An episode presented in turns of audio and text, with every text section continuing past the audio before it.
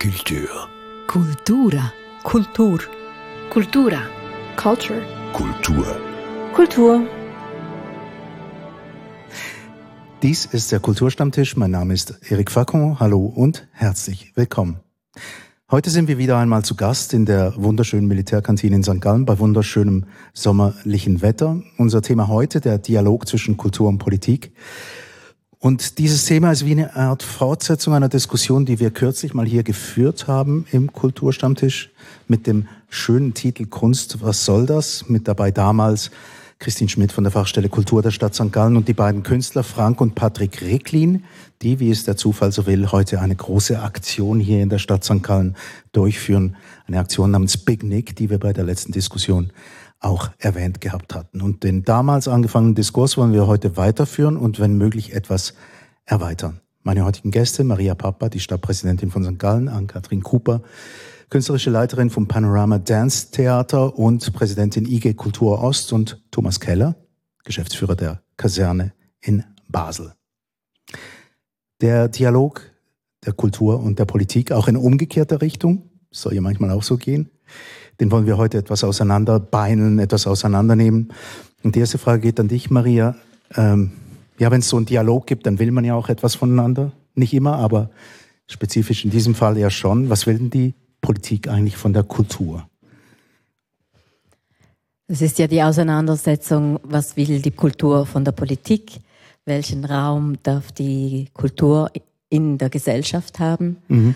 Und die Politik, was ist schon die Politik? Die Politik sind diejenigen, die bestimmen, wo die öffentlichen Gelder äh, hinlangen, äh, welche Gesetze und Regeln es braucht in dieser Gesellschaft.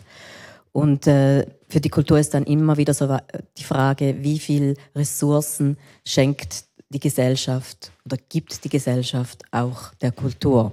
Und was, welche Kultur welchen Rahmen, was braucht es, was wird ge gewertschätzt und was braucht es nicht. Jene, die meinen, das, das, das ist keine Kultur, ganz verschiedene Fragestellungen, die sich dann stellen. Hm, ja, ist schon klar. Auf die werden wir auch ein bisschen zurückkommen. Welche Kultur braucht es denn und warum? Ähm, an Katrin Cooper, der umgekehrte Weg. Jetzt als Kulturtäterin, ja, was will man denn von der Politik in diesem Dialog, wenn wir mal ein bisschen das Thema Geld ausklammern wollen? Ja, ich glaube, ähm, es geht ganz grundsätzlich dabei los, dass die Kultur erstmal als arrivierter Teil unserer Gesellschaft anerkannt werden muss. Also ich erlebe das sehr oft, äh, dass man sagt, ja, wäre schon noch schön und so, äh, aber es ist nicht, ähm, hat nicht den gleichen Stellenwert wie viele andere Dinge in unserer Gesellschaft. Und ich glaube, da könnte die Politik ähm, da könnte die Politik weiterhelfen, in dem Sinne, dass sie sagt, ja, das ist was, was wir brauchen.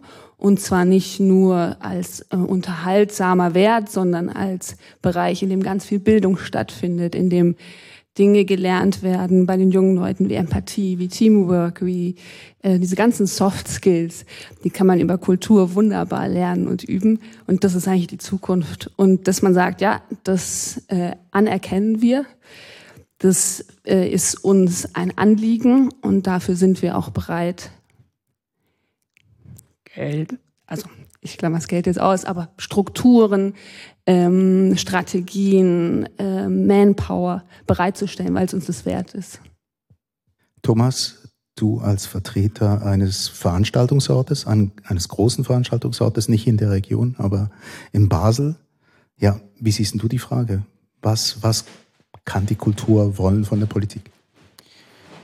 Ja, ich, ich finde, man kann auf jeden Fall da anknüpfen, was, vor, was Sie vorgesagt haben. Es geht sicher in einem großen Teil auch um Anerkennung, aber mit Anerkennung alleine lebt man nicht. Ich glaube, die Rahmenbedingungen sind wichtig. Es braucht wirklich ähm, Rahmenbedingungen, wo Künstler oder auch Kulturschaffende darin auch arbeiten können, die ähm, ja damit eine Branche überleben kann. Aber es ist auch so, ich glaube auch, ähm, es ist wichtig, dass eigentlich machen wir Unterhaltung, zu einem großen Teil auch. Wir machen kulturelle Bildung ähm, und ich glaube, die, es, es braucht eine Infrastruktur, die quasi eine kritische, große Infrastruktur, damit man damit arbeiten kann. Das ist ein zentrales Element, das es braucht und ich glaube, da müssen die Künstler frei arbeiten können.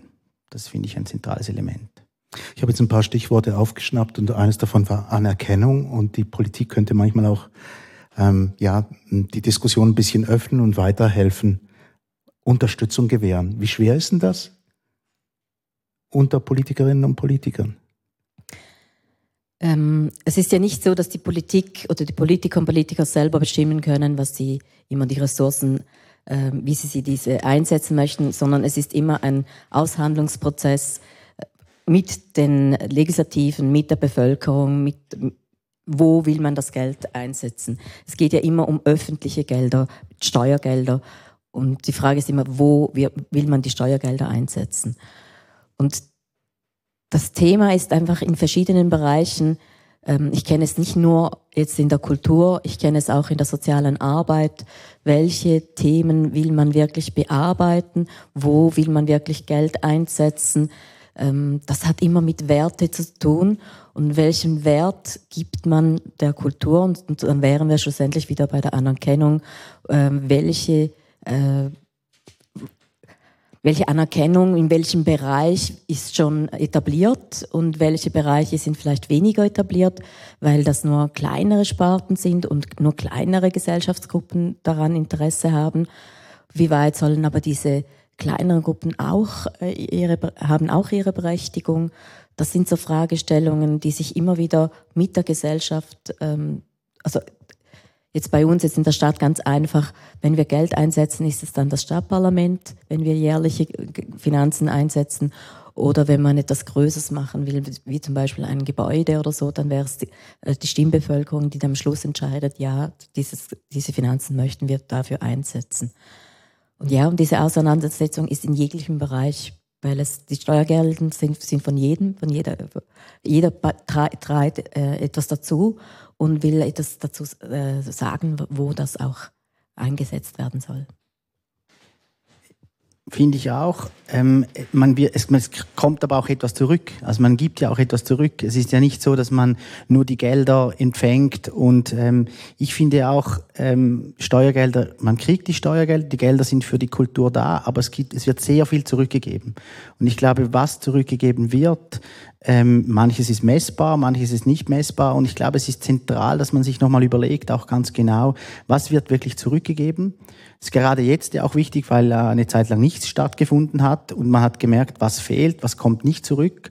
Und ich glaube, da ist zentral, dass eben die Kulturschaffenden nicht nur einfach die Bittsteller sind, die etwas kriegen, sondern eben auch sehr viel zurückgeben. Und da finde ich mit der Anerkennung, und da braucht es wirklich einen intensiven Dialog, auch mit der Kulturpolitik, also mit der Politik, sei es Exekutive und Legislative. Ich glaube, es braucht beides, weil ich in meiner Erfahrung, sage ich jetzt mal, die Exekutive führt aus.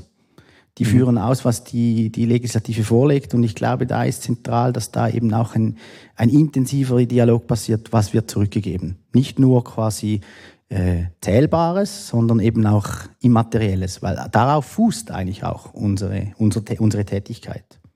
Das heißt, das sind diese Soft Skills, die Ann-Kathrin angesprochen hatte. Ja, Soft Skills ist, ist, so ein Begriff, der ein bisschen abgelutscht ist ja, und äh, nicht so sexy klingt, aber dahinter stecken ja, ähm, wenn man sich Untersuchungen anschaut, und es ist eben ja doch schon viel gemessen worden, jetzt auch gerade in den letzten zwei Jahren und Neurowissenschaft hat viele Dinge ähm, belegt, was mit bei äh, Kindern passiert, äh, wenn sie mit Kultur in Kontakt kommen oder eben nicht in Kontakt kommen. Entwicklung, Entwicklungspsychologie und so weiter. Also es sind ganz grundlegende Dinge, die gemessen sind und die man sich, glaube ich, fragen muss als Gesellschaft. Äh, wollen wir uns, finden wir die wichtig genug? Wollen wir uns, äh, wollen wir das haben? Brauchen wir das für die Zukunft? Und ich bin überzeugt davon, wir brauchen das immer mehr. Unsere Gesellschaft ist in, in einem so großen Wandel, wir brauchen das immer mehr. Und ich glaube, was die Politik vielleicht noch mehr kann, als äh, Ressourcen zu verteilen, sie sind äh, sehr in, sie haben eine Stimme, sie sind äh, in Vorbildfunktion und sie können natürlich ein neues Selbstverständnis helfen zu, zu generieren, sich hinstellen, sagen, ähm, ich bin überzeugt davon, dass das so ist und nicht also wir haben, ich habe auch gehört in Diskussionen im Stadtparlament, ja, aber wenn wir dann den Kulturschaffenden den Werkbeitrag geben, dann fahren die davon in Urlaub. Und das ist natürlich ein Problem, wenn ein Parlamentarier in der Stadt so denkt über Kulturschaffende und das, was sie, ähm, also es zeigt eigentlich so, äh, da ist ein Missverhältnis. Und das, ich glaube, da kann die äh, Politik vielleicht mehr mitgestalten und äh, man kann gemeinsam mehr erreichen, was dieses grundlegende Verständnis angeht, was unbedingt ganz wichtig ist, auf vielen Ebenen. Ich möchte nur noch ergänzen, ähm, Kultur ist Bestandteil vom Mensch. Also es ist DNA des Menschen. Also man hat ja Knochen entdeckt vom Steinalter, wo man vermutet, dass das als Flöten genutzt worden. Also Musik wurde schon ganz früh äh, benutzt. Ich habe einmal einen Artikel gelesen über jemanden im NZZ-Lager, wo auch gesungen wurde, wo Gedichte äh, rezitiert wurden, ähm, die ein, die, diesen Menschen, die dort waren, einen gewissen Halt gaben in diesen sehr dunklen Zeiten. Und ich denke, der Mensch braucht das, das ist das, ähm, das Zusätzliche. Und warum wir überhaupt darüber diskutieren müssen, jetzt in der Gesellschaft oder in der Politik, ähm, welche Finanzen wir dafür einsetzen möchten oder wie wir das hat mit unserer Gesellschaftsform. Wir sind sehr marktorientiert. Ähm, es ist sehr viel ähm, ich gebe dir etwas und du gibst mir etwas. Also es ist äh, mit Geld. Ich äh, leiste etwas und dann erhalte ich etwas. Und darum sind wir in dieser Gesellschaftsform gezwungen, über diese Disku Diskussionen, weil Kultur an sich nicht das bewirkt, was äh, eine andere Wirtschaftsgelegenheit äh, gibt, wirklich Geld zu generieren. Aber in ähm, einfachen Gesellschaften, wo das vielleicht nicht so zentral war, diese Gesellschaftsform, wie wir jetzt haben, ähm, ist, war Kultur immer Bestandteil. Also man festet, man festet, man, man malt, man, man musiziert. Also das gehört zum Menschen. Ich behaupte, dass der Mensch kann gar nicht ohne sein. Mhm. Aber wir haben diese Auseinandersetzung jetzt, wie viel ist es uns wert, weil wir in, in so einer Struktur leben die sehr wertorientiert und äh, geldorientiert ist. Das stimmt sicher. Ich, ich glaube aber auch noch viel stärker daran, dass auch Kultur oder Kulturort, hier sind wir auch an einem Stammtisch, auch bestimmte Dinge verhandelt werden, öffentlich verhandelt werden. Ich glaube, ein Theater ist ein öffentlicher Ort, da werden Dinge diskutiert, besprochen, da werden Themen angesprochen, da wird auch öffentlich äh, debattiert. Ich glaube, dass für die Gesellschaft und für die Politik eigentlich Kulturorte sehr wichtig sind, die da eben mehr passiert als nur Entertainment, sondern es werden eben inhaltliche Themen, relevante Themen, gesellschaftliche Themen diskutiert, debattiert. Und ich glaube, das ist, natürlich ist das nicht äh, ökonomisch messbar, aber ich glaube, das hat äh, gesellschaftspolitische oder Aspekte, die gesellschaftlich wichtig sind, dass da eben auch bestimmte Dinge passieren. Und dieser Impact, der, der hat ja jetzt zwei Jahre gefehlt. Man konnte sich nicht mehr treffen. Und jetzt muss man den zurückholen. Man muss sich den wieder schnappen, dass der wieder da ist. Und ich glaube, das ist ein zentrales Element. Und davon leben ganz viele Menschen. Eben, also es gibt doch was Zählbares. Es geht ja nicht nur um eben die angesprochenen, in Anführungs- und Schlusszeichen, Soft Skills, also die, die, die menschlichen Werte, sondern es ist ganz einfach, also ganz viele Wirtschaftszweige hängen davon ab. Ein Auto wird auch nicht nur in einer Fabrik gebaut, sondern an mehreren Orten, oder? Und ich glaube, das Gleiche gilt ja für die Kultur auch. Da hängen ganze ja, ganze Berufszweige dran. Ja, das, das gehört natürlich auch dazu. Aber ich möchte doch mal noch zurück, was Kultur sonst noch bietet. Es ist, für mich ist es wie, ähm, wie ein Kit oder Leim einer Gesellschaft. Und ich denke tatsächlich, dass in diesen zwei Jahren etwas kaputt gegangen ist. In den Beziehungen, in, den, in der eigenen Konfrontation, in der Auseinandersetzung. Wo stecken wir jetzt? Was, was ist los? Man hat ja auch äh, die Pandemie eigentlich noch nicht wirklich verarbeitet und dazu hilft ja auch die Kultur, etwas zu verarbeiten, etwas anders zu erleben, etwas mit einer gewissen Distanz zu erleben. Kultur hat ja noch ganz viele Facetten.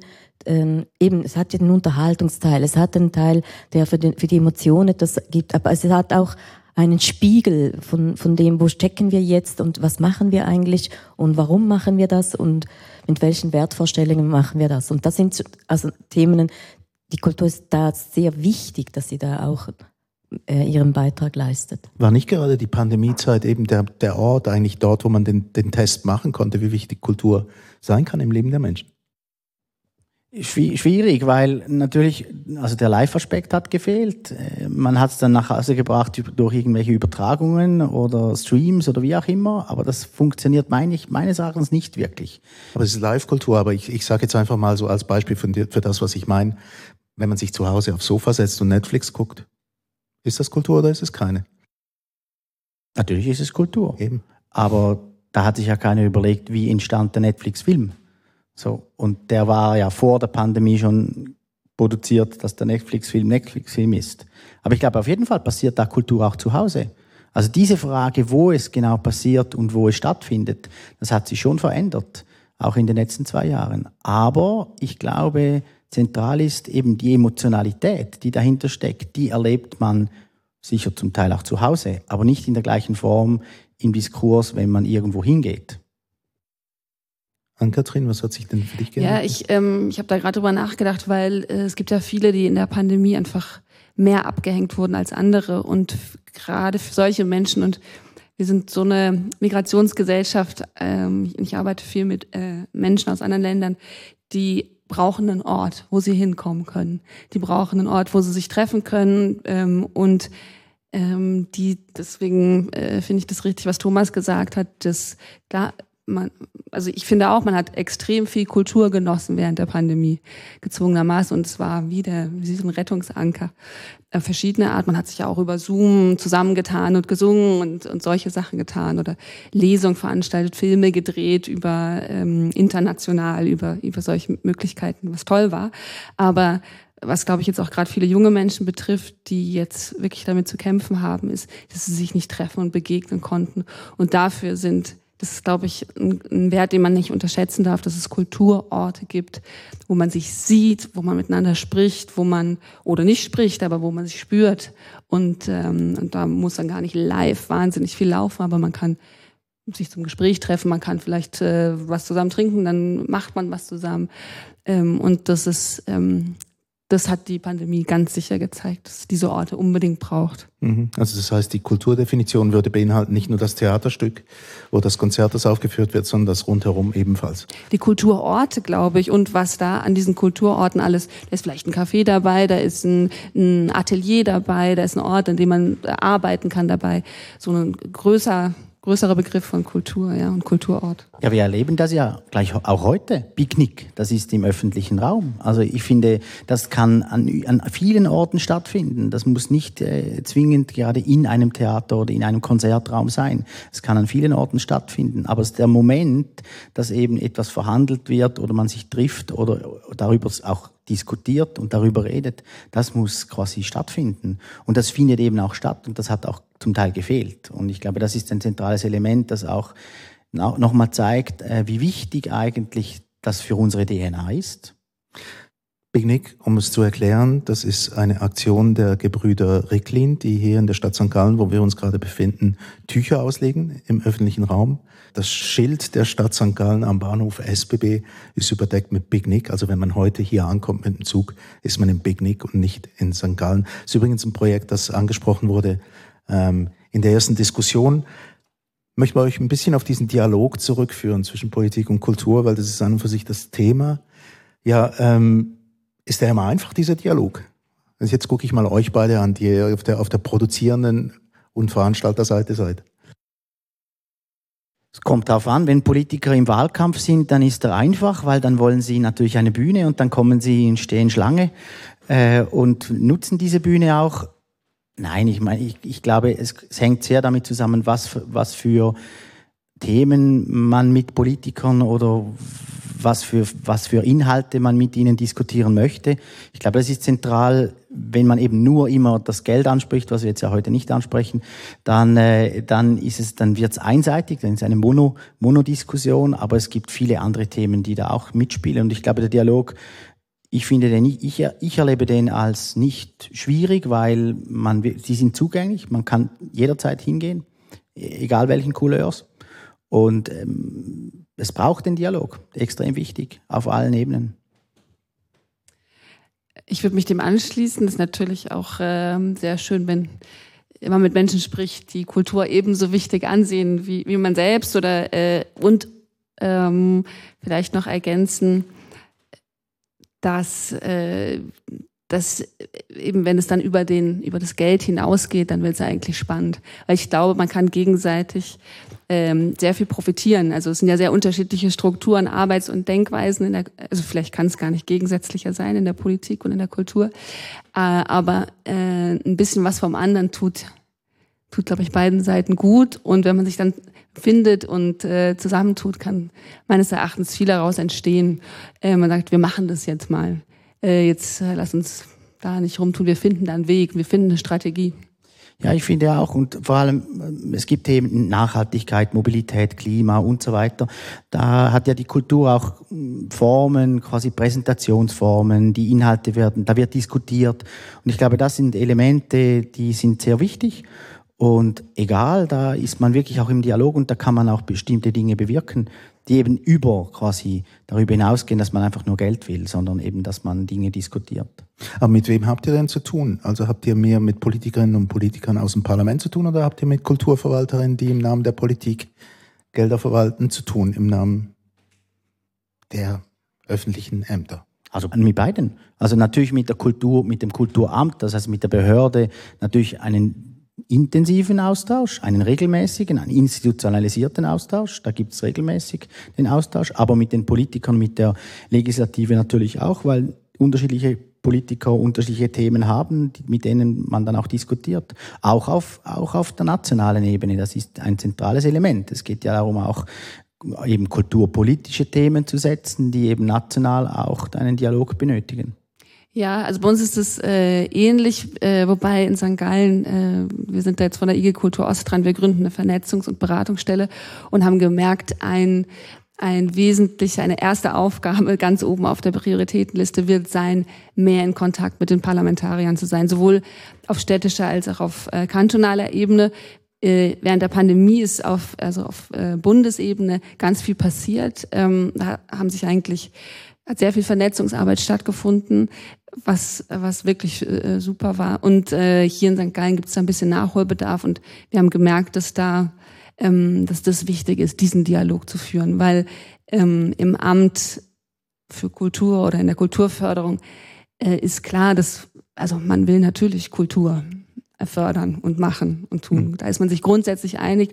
Ich glaube, interessant wird's da, wo man sich vielleicht nicht so grundsätzlich einig ist, wo man wirklich in die Diskussion geht und sich reibt und ähm, gefordert ist von mhm. beiden Seiten.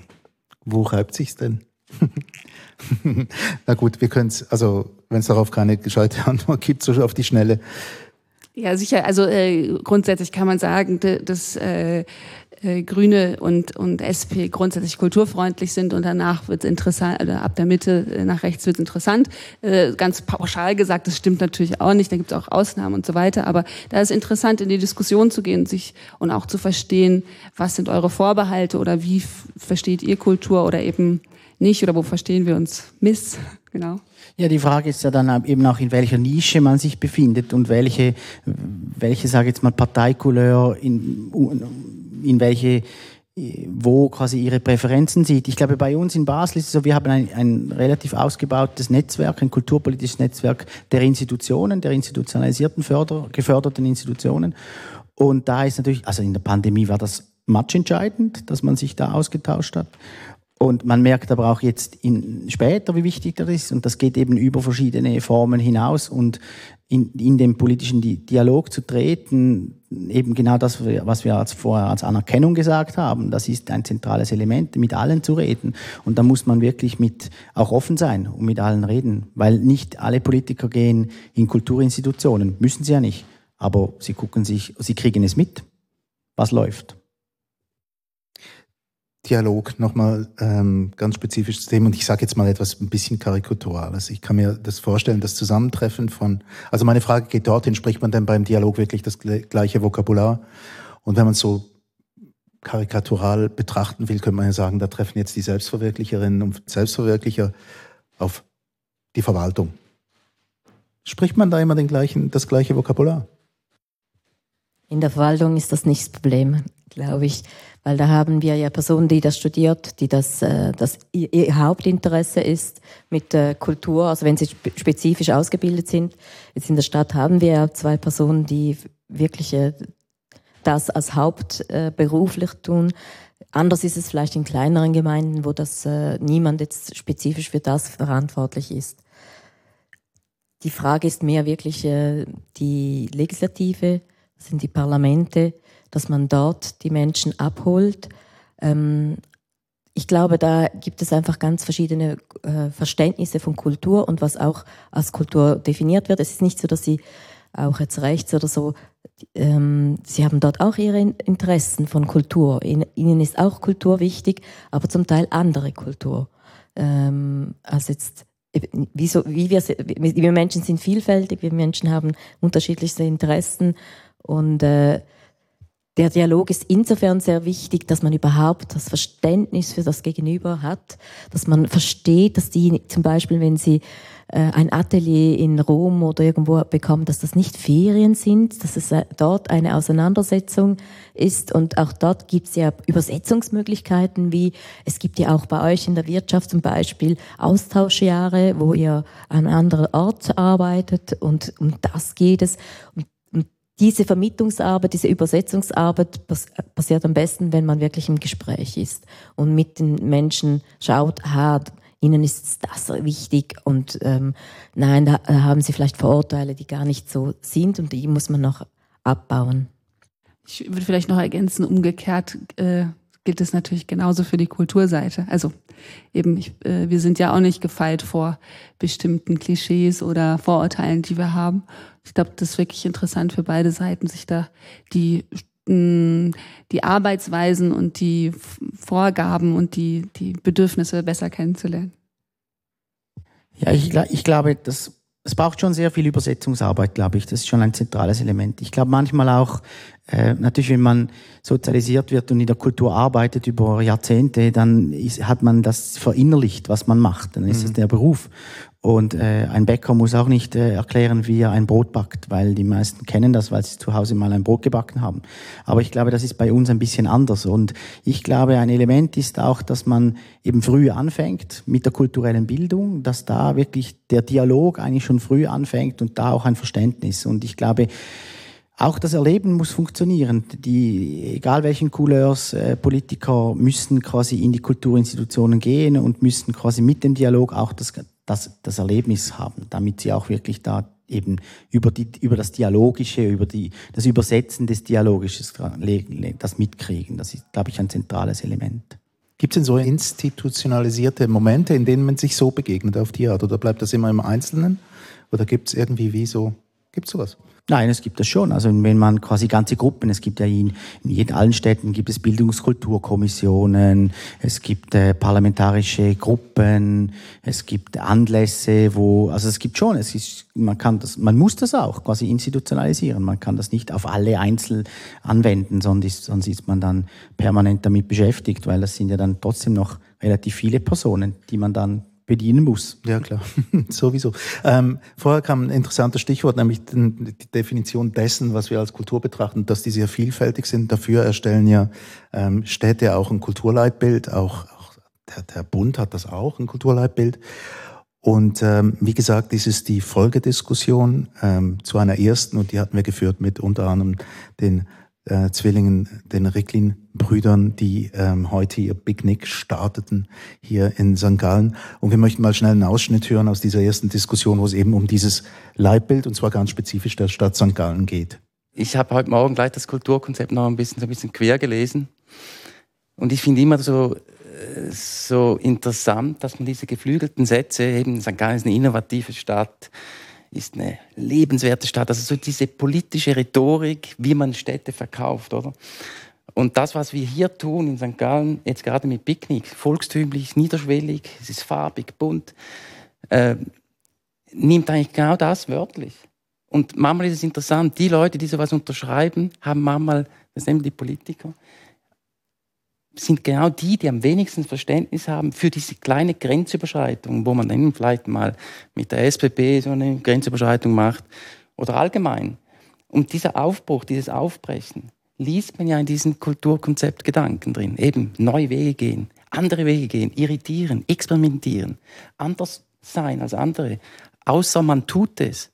Äh, Maria Papa hat jetzt letzte Woche gleich gesagt, was ist ihr Wunsch in 20 Jahren. Das ist die Stadtpräsidentin. Ja, genau. Mhm.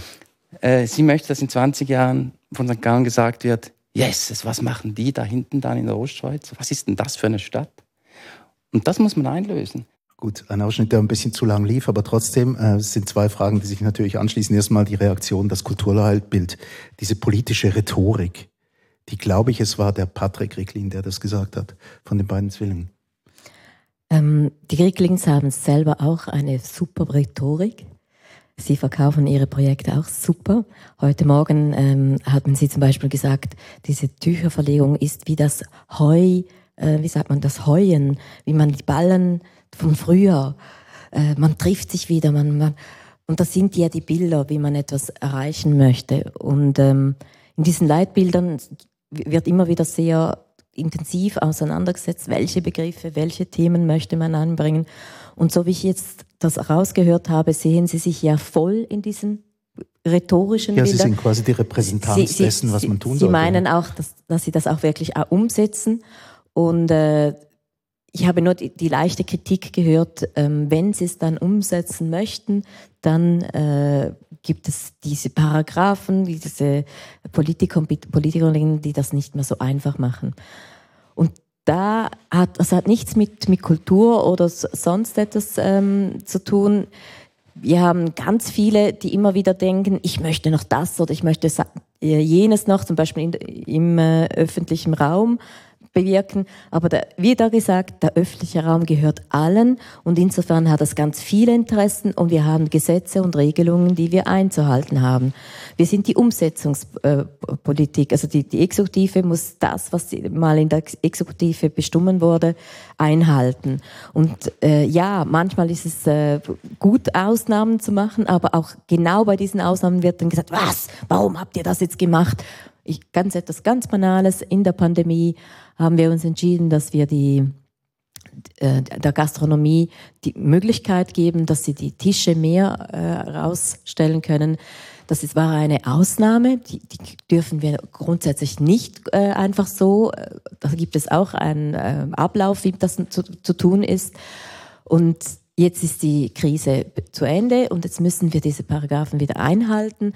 Es ist nicht so, dass wir es nicht erlauben möchten, aber die, die Vorgehen müssen eingehalten werden, so dass andere äh, ihre Rechte auch ähm, je nachdem einsetzen oder wie man sagen kann, äh, sich auch einbringen können und sagen, nein, das will ich nicht in dieser Art und Weise. Mhm.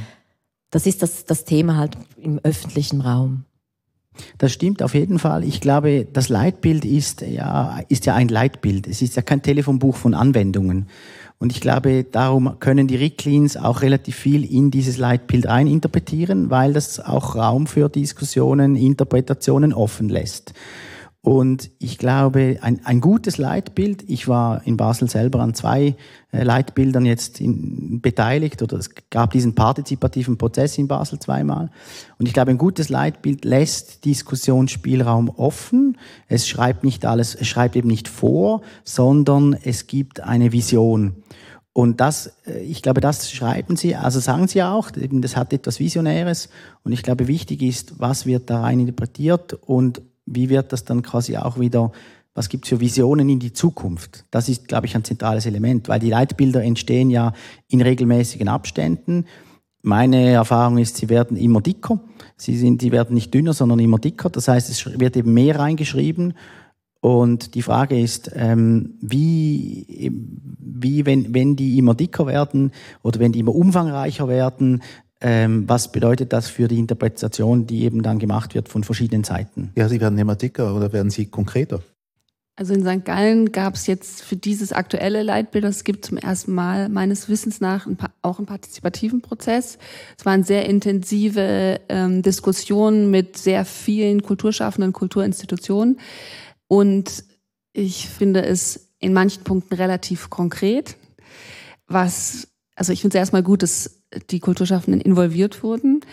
Äh, keiner kann sagen, also es war wirklich offen eingeladen, keiner kann sagen, ja, ich wurde da gar nicht gefragt. Ähm, und ich finde es auch gut, dass es dieses Konzept gibt, auch wenn viele sagen, ja, aber was, was ist denn jetzt umgesetzt und hm, hm, hm, ist es nur ein Papiertiger? Das kam, glaube ich, auch in der Diskussion vom letzten Mal.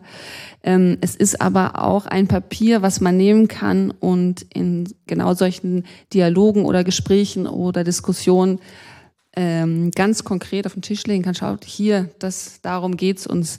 Das hat, äh, das hat die Bevölkerung ähm, entwickelt. Sie wurde gefragt in einem Prozess.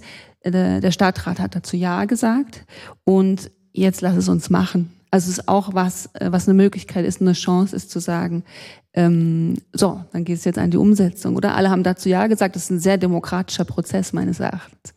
Das ist extrem wichtig. Das fand bei uns auch statt, dieser demokratische Prozess. Und ich erinnere mich an das, das letzte Mal, da war kulturelle Bildung, Vermittlung, äh, Einbindung von Jugendförderungsprogrammen, das war im vorhergehenden Leitbild kein Thema. Das hat da Einfluss genommen, also floss in dieses neue Leitbild und jetzt ist das quasi selbstverständlich. Ganz viele Institutionen haben quasi diese, diese, diese Stellen, haben, es gibt Fördermittel, es gibt Gefäße und so weiter. Und das war, war wirklich ein Prozess, der über dieses Leitbild in Basel angestoßen wurde und da natürlich auch mit der Diskussion einfloss.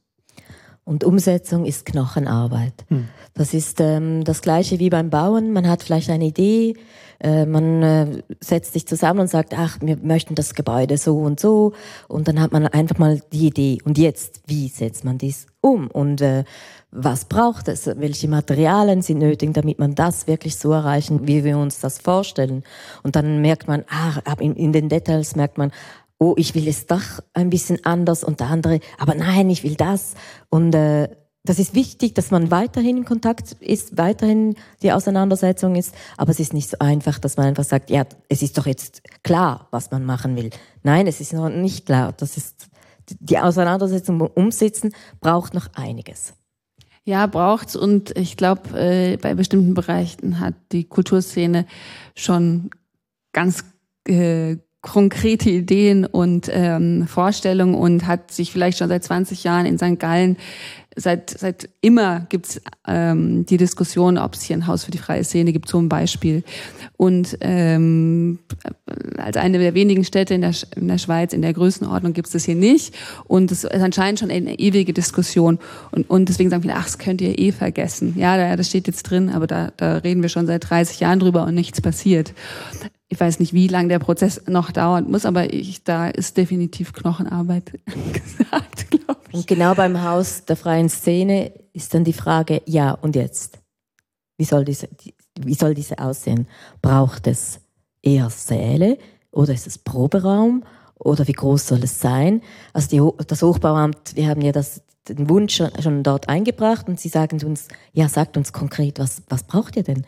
wie viel Quadratmeter und äh, wie groß müssen die Fenster, wie groß müssen die Räume sein. Also die sind dann ganz im Detail schon, wo ich mir sage, oh, Moment, das müssen wir wieder raus. Also wir müssen das noch testen, erproben, was sie dann was sie dann wirklich brauchen, weil die freie Szene ist ja nicht wie eine einzelne Gruppe, die dann fragen, ja, was braucht ihr, sondern es sind dann auch ganz viele lose Gruppierungen, ähm, die auch vielleicht unterschiedliche Bedürfnisse haben. Beim Schulhaus ist es einfach, da, da, spricht man mit den Lehrpersonen, da spricht man mit der Verwaltung, weiß man, welche Regeln und Gesetze man hat und was man etwas braucht. Auch, also auch dort ist es nicht immer ganz klar, was, wie man es gestalten will, aber das Gegenüber ist, ist definiert, mit wem man das aushandelt. Und bei der freien Szene ist es auch nicht so einfach. Und darum ist es gut, dass ihr eine gewisse Organisation habt, damit man einen Ansprechpartner auch hat. Aber das Leitbild kann auch meines Erachtens die Frage stellen, was braucht es nicht oder was ist eben quasi halt auch zu viel. Und ich glaube, da habe ich, das war bei uns beim letzten Mal so ein bisschen eine Diskussion, auch bei der Leitbilddebatte. Basel hat eine wahnsinnige Festivaldichte, eine unendliche Festivaldichte. Und eigentlich hat man, wollte man eigentlich den Prozess auch anstoßen, gibt es nicht die Möglichkeit, aus diesem Kompetitiven so viel das zu reduzieren. Was braucht es wirklich? Und da fände ich eben ein Leitbild, eine Leitbilddiskussion, ein Mitverfassen, ein Inkludieren von verschiedenen quasi Stimmen spannend und auch wichtig, wo dann aber als schlussendlich auch ein Entscheid mal einfließen könnte in ein Leitbild, gibt es etwas, was wir nicht brauchen. Hm. Das kann aber auch sehr unpopulär werden oder so ein Diskurs. Also wenn dann plötzlich irgendwie das Musicaltheater hinten von der Ladefläche kippt. Ja, das ist aber im Moment in Basel ja die Diskussion. Man möchte ein Schwimmbad machen, also das Musicaltheater platt machen und ein 50 Meter Schwimmbecken quasi dafür hinbauen. Mhm. Und das ist jetzt, da, da schlagen die Wellen hoch. Und ich glaube, da könnte eine, eine Leitbilddebatte in einen unpopulären Ansatz durchaus mittragen. Da könnte man mhm. darüber diskutieren. Das wäre mal ein anderer Blickwinkel. Nicht, äh, es gibt noch nicht genügend Kultur, sondern es gibt schon sehr viel und jetzt müsste man da quasi irgendwie mal schauen, was brauchst du denn wirklich? So in dem Stil. Jetzt gab es da noch etwas Zweites, was äh, eben, wie gesagt, glaube ich, Patrick Ricklin angesprochen hat, nämlich ähm, was du mal erzählt hast, ich weiß nicht in welchem Zusammenhang, eben, dass du dir wünschen würdest, in 20 Jahren wird man irgendwie auf St. Gallen schauen und sagen, was ist denn denen alles eingefallen? Eben, mir hat sich nicht nur dort die Frage dann gestellt, ja, wenn man Kulturförderung betreibt an Ort wie St. Gallen, von dem bei uns jetzt zum Beispiel mehr in, in, in der größeren Stadt Basel, die irgendwie ihre Museenlandschaft hat oder so, da ist wenig von dem die Rede, aber wenn man hierher kommt, merkt man ein riesiges Angebot. Man ist richtig erstaunt. Das ist ähm, Nachteil oder Vorteil. Das ist die Distanz, die, die wir halt haben, jetzt im Osten der Schweiz zu sein. Und äh, sehr viele kennen uns nicht, kennen die Angebote nicht, wissen nicht genau, was, was denn da im Osten dieser, dieser Schweiz ist. Und ähm, ich habe jetzt das schon mehrmals gehört in Zuzüger- und Wegzügerbefragungen. Viele, die hier hinziehen, wissen gar nicht, was sie hier zu erwarten haben. Mhm. Es ist wie Neuland fast. Äh, sie, haben ein bisschen einen Eindruck, ja, vielleicht eine konservative, äh, bescheidene Ostschweiz. Und dann kommen sie hier und, und äh, erfahren, wow, die, also ganz Kleinigkeiten, Tagesbetreuung, sehr gut so gute Qualität kulturell, ähm, sehr eine große Vielfalt. Gastro, da habe ich jetzt jenste gehört, die, den, die begeistert sind, die sagen, da könnte man monatelang hier essen und immer und abwechseln und sehr fein. Also es ist, äh, wir haben wirklich ein sehr großes Angebot, das ist noch nicht bekannt. Und wir sind mit der Sankt-Kampagne dran, das Ganze ein bisschen ähm, zu vermarkten, dass man wirklich sagt, wir haben ja vieles und jetzt müssen wir es noch bekannt machen. Aber es könnte ja auch genügen, dass man sagt, okay, dann reicht das halt für die Leute, die hier leben und im Umfeld leben. Muss man sich dann irgendwie versuchen zu etablieren? Also ich Doch, eine gewisse Etablierung ist nötig als, als Stadt, als, als Gebiet. Ähm, es hat mit Kleinigkeiten zu tun. Ähm, die Mobilität zum Beispiel wenn man sagt, ja, die Ostschweiz, ja, das ist ja nicht so relevant jetzt in Bern. Äh, wir haben Zürich, wir haben äh, Genf, da müssen wir gute Verbindungen, ja, da haben wir ganz viele Leute, die, die leben. Und dann bekommen wir auch diese Ressourcen nicht. Und wenn die Verbindung aber besser ist, wenn wir eine schnellere Verbindung von Basel, von Zürich hierher haben, kommen die Leute auch eher und sagen, ach, da, da gehe ich doch schnell noch auf, äh, nach St. Gallen. Und für die ganze Wirtschaft, jetzt komme ich halt auf, auch auf diese Ebene, ist, sind die Fachkräfte sind Mangel überall. Und äh, auch wir sind äh, darauf angewiesen, dass die Menschen denken, ach, auf, nach St. Gallen zu arbeiten, also dort leben und, und arbeiten, das ist doch attraktiv, da gehe ich mal hin. Hm. Und äh, das hat immer mit, kennt man diese Stadt überhaupt und weiß man überhaupt etwas davon? Also ist, ist die Kultur tatsächlich auch Teil des Standortmarketings, in anderen Worten? Ja, auf jeden Fall auch. Ja, das ist so. Es ist aber auch wichtig, ich glaube, also Basel hatte lange den Claim Culture Unlimited, das war der Claim von Basel Tourismus und ich glaube, äh, das war mitunter für die Leuchttürme, die natürlich international vernetzt arbeiten, genauso wichtig, dass eben auch die internationale Vernetzung da ist und ähm, ich glaube auch, wenn Firmen, multinationale Firmen in Basel Leute anwerben, da, da ist ein wichtiger Faktor, wie die Lebensqualität ist und was man da auch kulturell für ein kulturelles Angebot hat. Da sind wir eben in dieser Marketing-Schiene mit drin und das ist ja nicht schlecht, sondern das ist auch die meisten Besucher innerhalb von Basel kommen von Basel, die Besucher, die da die Kulturinstitutionen besuchen, aber das sind eben die Leute, die da arbeiten und leben und die sollen ja nach Basel kommen. Ich glaube, da könnte die Kultur äh, dem Standort Marketing noch besser helfen, äh, da komme ich wieder auf das, was du ganz am Anfang gesagt hast, zurück, wenn bestimmte Strukturen da sind. Und im Moment fehlt in St. Gallen, fehlen bestimmte Strukturen, die ermöglichen, dass man national vernetzt ist an bestimmte Programme, Austauschformate und so weiter und die automatisch bewirken würden, dass man im Austausch mit den größeren Städten wäre, dass die Leute überhaupt ein Bewusstsein von dem, was hier eben alles schon läuft, ähm, passiert. Im Moment ist es sehr äh, verschiedene Institutionen äh, und Leute und äh, Ensembles. Zu lokal organisiert. Es ist sehr lokal organisiert und es fehlt dieser Anschluss an diese Strukturen, die, die so einen nationalen Austausch möglich machen und auch ein nationales Bewusstsein. Und zusätzlich auch die jungen Leute, die eben sich für Kultur interessieren, die, die äh, beruflich das auch machen möchten, die gehen dann im ersten Moment weg von hier, weil sie der Meinung sind, die Entwicklung können sie hier nicht mehr machen.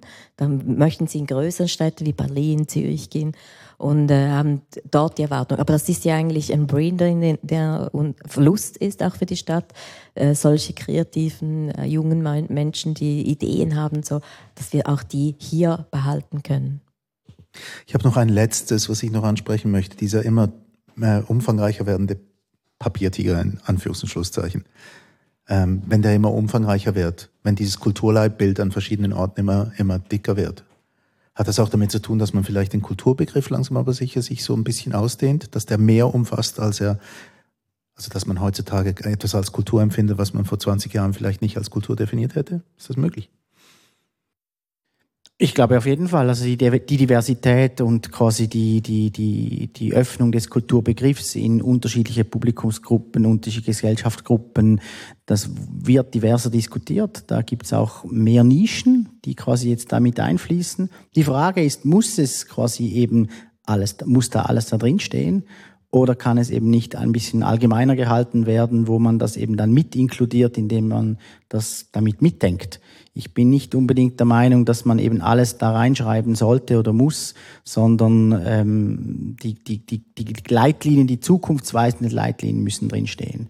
Weil je detaillierter und detailreicher das Ganze wird, dann kommt bestimmt ein Moment später der Punkt, ja, aber das fehlt ja. Wieso ist das jetzt nicht drin? Mhm. Also das heißt, dass der Forderungskatalog immer, immer dichter wird. Ich glaube, es hängt auch damit zusammen, dass äh, viele Jahrzehnte bestimmte Themen einfach ausgeklammert wurden, äh, was Integration betrifft, was äh, Geschlechtergleichheit besteht. Und, und diese Themen sind jetzt auf dem Papier und die müssen natürlich in so ein Leitbild mal rein, bevor sie äh, sich verstetigt haben, bevor sie selbstverständlich geworden sind. Das sind Sachen, die dazugekommen sind, meines Erachtens, die früher überhaupt kein Thema waren, die, was mit den Jungen eigentlich ist ist auch, war vielleicht eine Randnotiz, aber jetzt ist es natürlich in Fokus geraten, ähm, weil man es macht, weil sie fehlen, weil sie nicht vorkommen.